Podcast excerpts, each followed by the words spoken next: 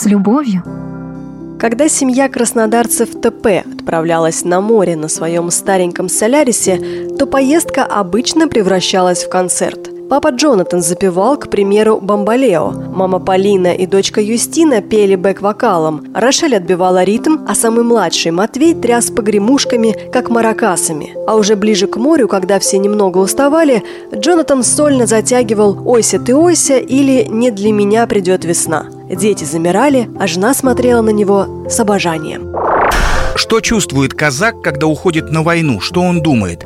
Все это есть в текстах. Не для меня Дон разольется, и сердце девичье забьется с восторгом чувств не для меня. Если ты понимаешь русский язык, знаешь, о чем поешь, то слова будут идти от сердца, и зритель тебе поверит. Джонатан и Полина ТП поют в краснодарской фолк-группе «Маруся». Ее участники, студенты из Африки, исполняют казачьи, украинские и даже грузинские и армянские песни. Маруся родилась в местном ивент-агентстве в 2010 году, когда работавший там аниматором камерунец спел по бумажке «Маруся раз, два, три, Калина». Это натолкнуло директора агентства Павла Челахова на нетривиальную мысль – собрать казачий хор исключительно из африканцев. Так будущие нефтяники, инженеры, строители и программисты стали артистами. Дебют ансамбля состоялся на чьей-то свадьбе. Там был триумф. Дальше корпоративы, дни города, гастроли, участие в финале «Минуты славы» на Первом канале в 2014 и даже выступление на зимней Олимпиаде в Сочи – Джонатан родом из Кот-д'Ивуара. Это бывшая французская колония, берег слоновой кости. Сегодня крупнейший экспортер какао и кешью в мире. Одна из самых динамичных экономик в Африке и самая привлекательная для инвестиций страна на континенте. Я вырос в городе Тафири. Он маленький, ориентирован на сельское хозяйство. Мой папа преподает биологию в колледже, у мамы небольшой мясной магазин.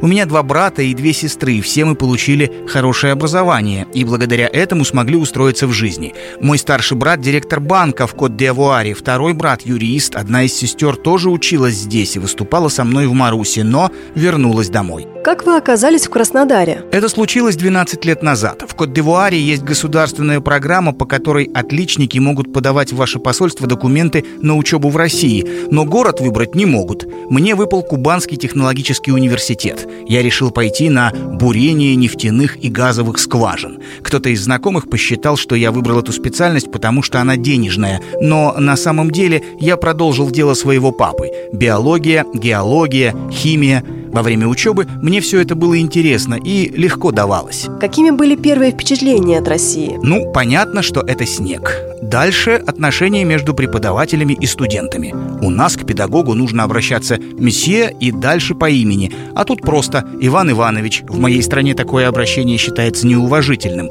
Я долго не мог преодолеть этот барьер.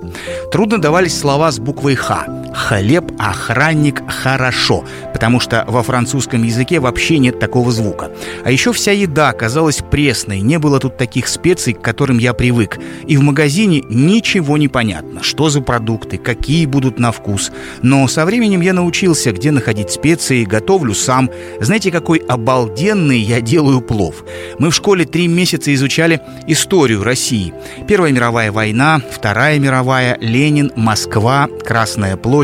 Я мечтал увидеть Красную площадь своими глазами. Увидел, понял, насколько у вас большая страна и великая история. А когда познакомился с Полиной, оказалось, что она, россиянка, ни разу в Москве не была. И я повез ее и показывал. Вот ваш Кремль, вот метро, вот Большой театр. Полина Мулатка. Папа ее родом из Уганды, а мама русская. Родители познакомились во время учебы в Пятигорском пединституте иностранных языков. Потом папа вернулся на родину, и Поля росла как обычная русская девочка. Ну, не совсем обычная. Не все русские девочки играют на трубе. С Джонатаном она познакомилась в Марусе. Когда я пришла в хор, сразу попала на запись «Катюша». Тогда писали цикл патриотических песен.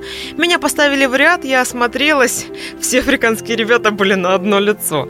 Тут открывается дверь и входит Джонни. Он никогда не опаздывает, и тот случай был уникальным. И я вдруг увидела, насколько он не похож на других парней. Он был совершенно особенный. И лицо, и манеры, то, как он держался. Конечно, он мне сразу понравился.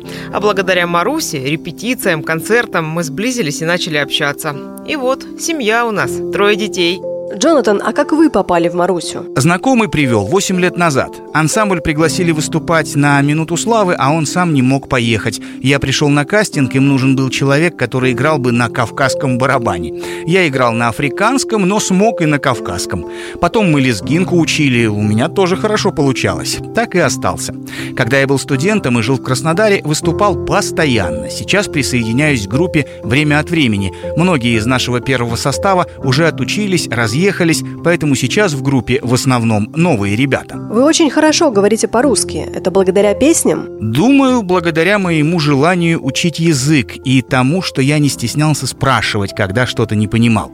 У меня на родине 60 диалектов. Мама говорит на диалекте Бакве, папа на бете. Мой родной язык французский. В школе я учил английский, но русский оказался сложнее всех. В первые полгода я не понимал ничего, хотя делал вид, что понимаю. Ходил в университет в костюме, записывал все лекции, не наполняя их смыслом. Спасибо, что у меня появился русский друг.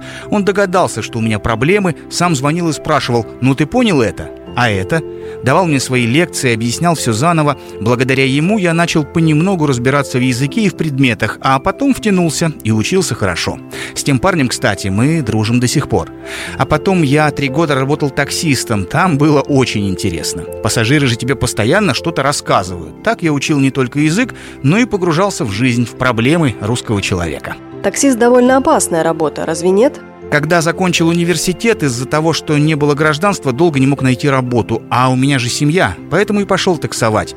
У вас есть поговорка «тише едешь, дальше будешь». Я так и ездил спокойно, избегая конфликтов. И за три года, пока таксовал, могу вспомнить только три неприятных случая. А в основном это была интересная работа.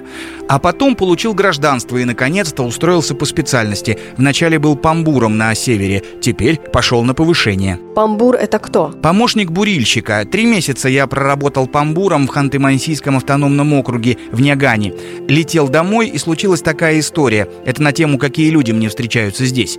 В самолете разговорились с человеком, который сидел рядом. Я рассказал о своей работе, о том, что образование позволяет мне быть инженером, и я очень хочу именно такую работу, но пока на самой низкой ступени. И тут он говорит, у меня подруга работает в кадрах в нефтянке, как прилетим, я ей позвоню. Он взял мой номер, после прилета связался с ней, я отправил резюме, и все, я нашел новую работу. В середине сентября опять полечу на север, но уже инженером, как белый человек. Я прошу Джонатана объяснить, что он делал как памбур и что будет делать как инженер. И получаю развернутую лекцию по химии и геологии. Из простого я поняла, что памбур таскает много мешков, машет кувалдой весом 25 килограммов, и при этом ему все время нужно быть на чеку. Любая халатность может привести к тяжелым последствиям. Но халатность – это не про Джонатана. Он собранный, ответственный и не пьет пьет. Мужики шутят, так ты никогда не станешь русским, но это не мое. Зато я стал пить чай, очень много чая. Вот в этом я точно уже как русский. Знаю, что поначалу у Маруси было недопонимание с настоящими казаками. Некоторые считали, что мы насмехаемся над казаками. Мы же объясняли, что все наоборот. Надевая костюмы и исполняя песни, мы проявляем уважение к казачьей культуре. В Африке тоже были войны, но в нашей культуре мало драматизма, а в русской культуре он есть. И особенно в казачьих песнях чувствуется эта глубина переживаний. Случаются ли курьезы во время выступлений? Постоянно. Ну, например, однажды моя сестра из-за волнения забыла взять свой сценический костюм на гастроли в Казахстан.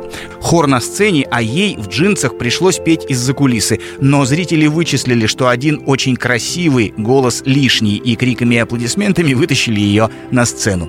С сотрудниками ГАИ всегда весело получается. Когда мы куда-то едем на микроавтобусе и нас останавливают, то до того, как начнут выписывать штраф, мы распахиваем дверь и начинаем петь петь «Распрягайте, хлопцы, коней». Все о нарушении, но мы сильно никогда и не нарушаем, тут же все забывают, и начинается концерт.